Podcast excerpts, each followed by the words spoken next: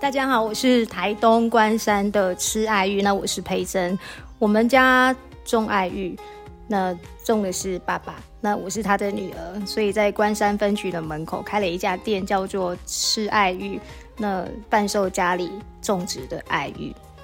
好，那想要问一下，就是你们的爱玉跟别人的爱玉不一样的地方在哪里？的？嗯，想要分享一下比较不一样的地方是，爱玉在台湾有一百多个品种，然后目前使用的这一款是家里自己种的，它是东部的特有种，叫做五节芒。那全世界只有台湾有爱玉，那这个品种呢，全台湾只有台东有，全台东只有爸爸种。所以它特殊的地方在于颜色是淡淡的琥珀色，呃，口感来讲比较 Q 弹。那最大唯一的不同点是，我想徐仲老师有说过，全台湾卖爱玉的人没有一个人跟我一样强调爱玉有香气，大家只是强调它吃的口感多 Q 多嫩多滑。但我强调的是，爱玉除了 Q 嫩滑之外，它还有一个特殊的气味，很香。好，那呃，这次到台北会端出什么样的料理给大家介绍一下？介绍呃，会端出两道料理，一个是烧酒鸡爱玉，那另外一个是风味很台东的月桃爱玉。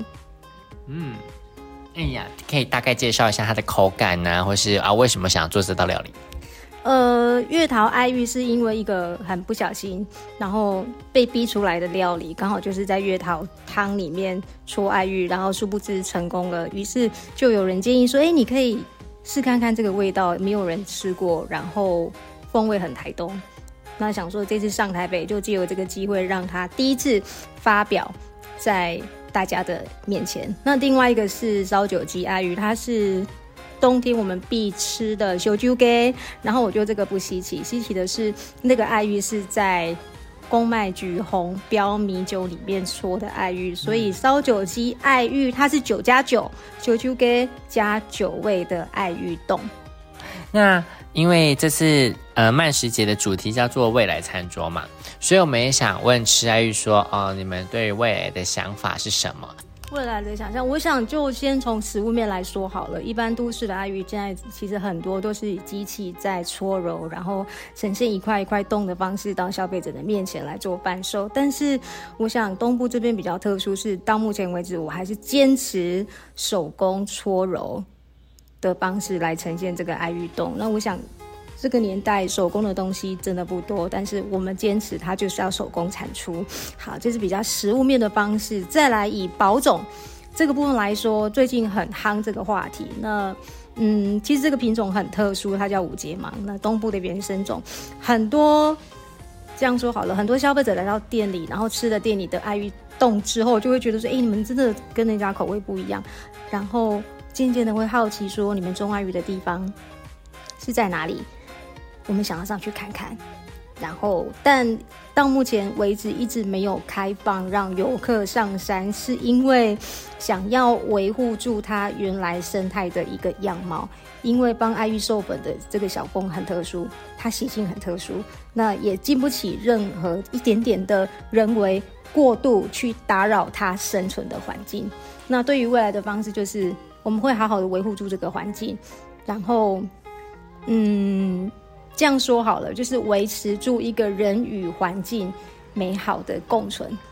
我觉得这是我们对未来的期许。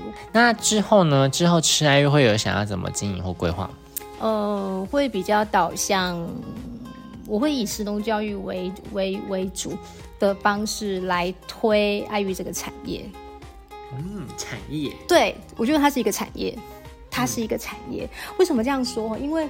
接触从开店以来，我接触到很多欧美、东南亚、日本来的客人。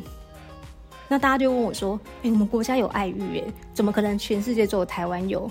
那殊不知，大家对于这个东西很陌生，然后似懂非懂。